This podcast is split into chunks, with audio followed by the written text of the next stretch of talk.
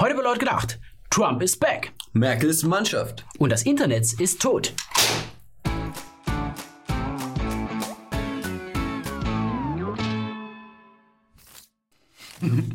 Eines Tages sitzen wir am Lagerfeuer und erzählen unseren Enkeln, damals, am 20. Juni 2018, starb das Internet. Ein dunkler Tag für uns alle. Denn gestern fand eine Abstimmung über das neue Urheberrecht im Rechtsausschuss des EU-Parlaments statt. Und eine knappe Mehrheit der Abgeordneten stimmte für die umstrittene Reform.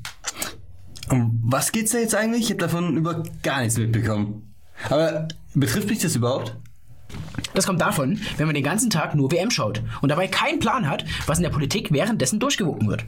Es geht um die europäische Urheberrechtsreform, die Günther Oettinger auf den Weg gebracht hat. Dabei geht es wiederum darum, dass urheberrechtlich geschützte Materialien und deren Vergütung an das Internetzeitalter angepasst werden sollen. Heißt, dass kommerzielle Produzenten einen Teil vom Kuchen abbekommen sollen. Und dieses Gesetz zielt insbesondere auf große Plattformen wie Facebook und Google. Ja, aber das hört sich doch alles so erstmal gut an. Ich meine, Facebook und Google, warum sollten sie die einzigen sein, die daran verdienen und Produzenten und Künstler gehen leer aus? Die Idee ist gut gemeint, aber die Umsetzung, denn im Gespräch sind sogenannte Upload-Filter, die jede Datei, die ins Internet geladen werden soll, scannen. Es wird jede Datei gescannt. Und wenn das System denkt, dass deine Datei geschützt ist, dann wird sie eben nicht hochgeladen.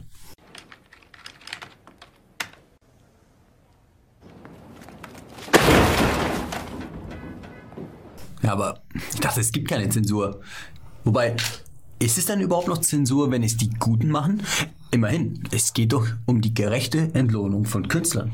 Naja, also wie so oft bei Gesetzen ist die eigentliche Idee dahinter gut gemeint. Aber die Umsetzung offenbart eben große Lücken. So kann es sein, dass ein Systemfehler auftritt und deine Datei ohne Grund sozusagen als geschützt klassifiziert wird, falsch klassifiziert wird. Und dann kann es eben auch ganz schnell passieren, dass unliebige, unliebsame Meinungen, Bilder, Videos, sowas eben einfach nicht hochgeladen werden. Ja, das ist natürlich blöd, aber was können wir denn jetzt überhaupt noch machen? Ich meine, im Parlament wurde es gewählt, ist jetzt also. Naja, gestern war erstmal nur der Ausschuss.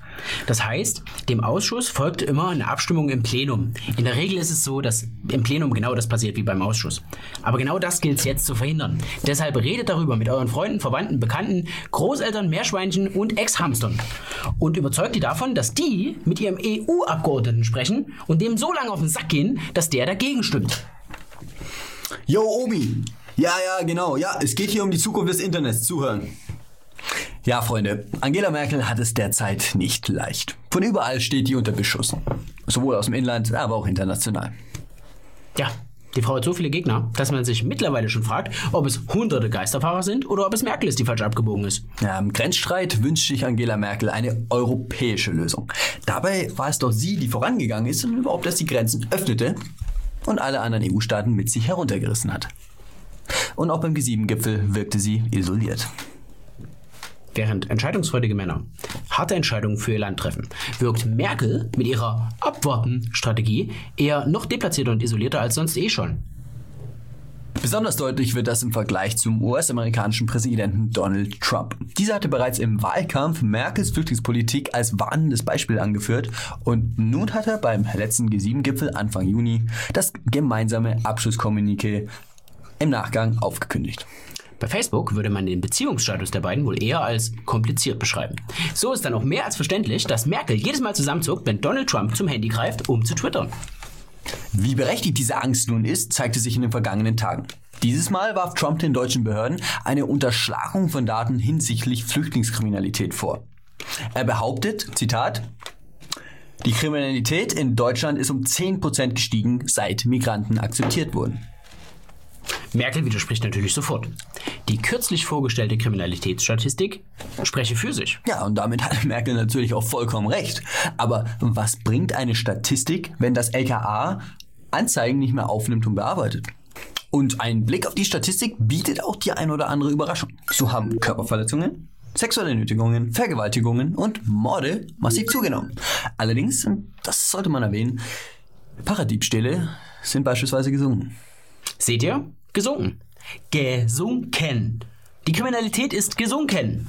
Und das in einem Deutschland, in dem wir gut und gerne leben. Kommen wir zur Weltmeisterschaft. Das Auftaktspiel der Mannschaft ging mächtig in die Hose. 0 zu 1 gegen Mexiko. Das Ergebnis ist bei den desolaten Leistungen absolut berechtigt. Beim Spiel in Moskau fehlt es wirklich an allem. Die Abwehr ist so robust wie die deutschen Landesgrenzen. Innenverteidiger Hummels und sein allseits beliebter Nachbar standen oft alleine da und wurden vom Mittelfeld komplett im Stich gelassen.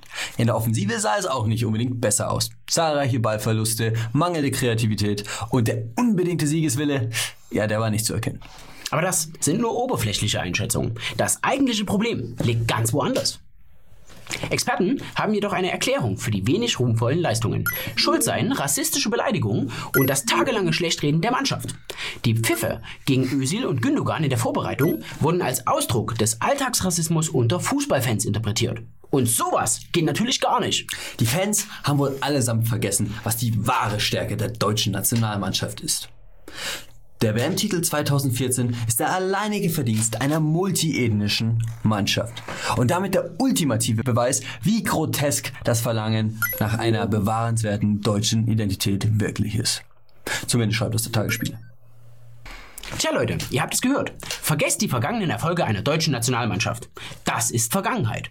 Alles, was wir heute haben, verdanken wir der multiethnischen Gesellschaft. Und wenn ihr nochmal Weltmeister werden wollt, dann befolgt am besten den Rat von Claudia Roth und haltet euch mit der nationalen Selbstbeweihräucherung gefälligst zurück. Genau. Und packt mal diese schwarz-rot-goldenen Fahnen weg. Die will hier echt keiner sehen.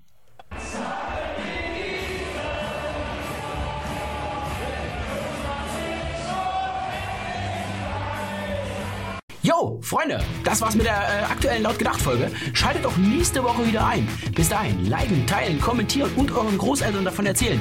Ihr kennt das Spiel. Apropos Spiel, wo guckt ihr eigentlich das nächste Island-Spiel? Sag mal, Digga, was machst du da? Hier ist der Shop verlinkt. Da sollen die reinschalten und äh, gucken und äh, kaufen und alles. Und mit meint er ihr. Haut rein, Freunde.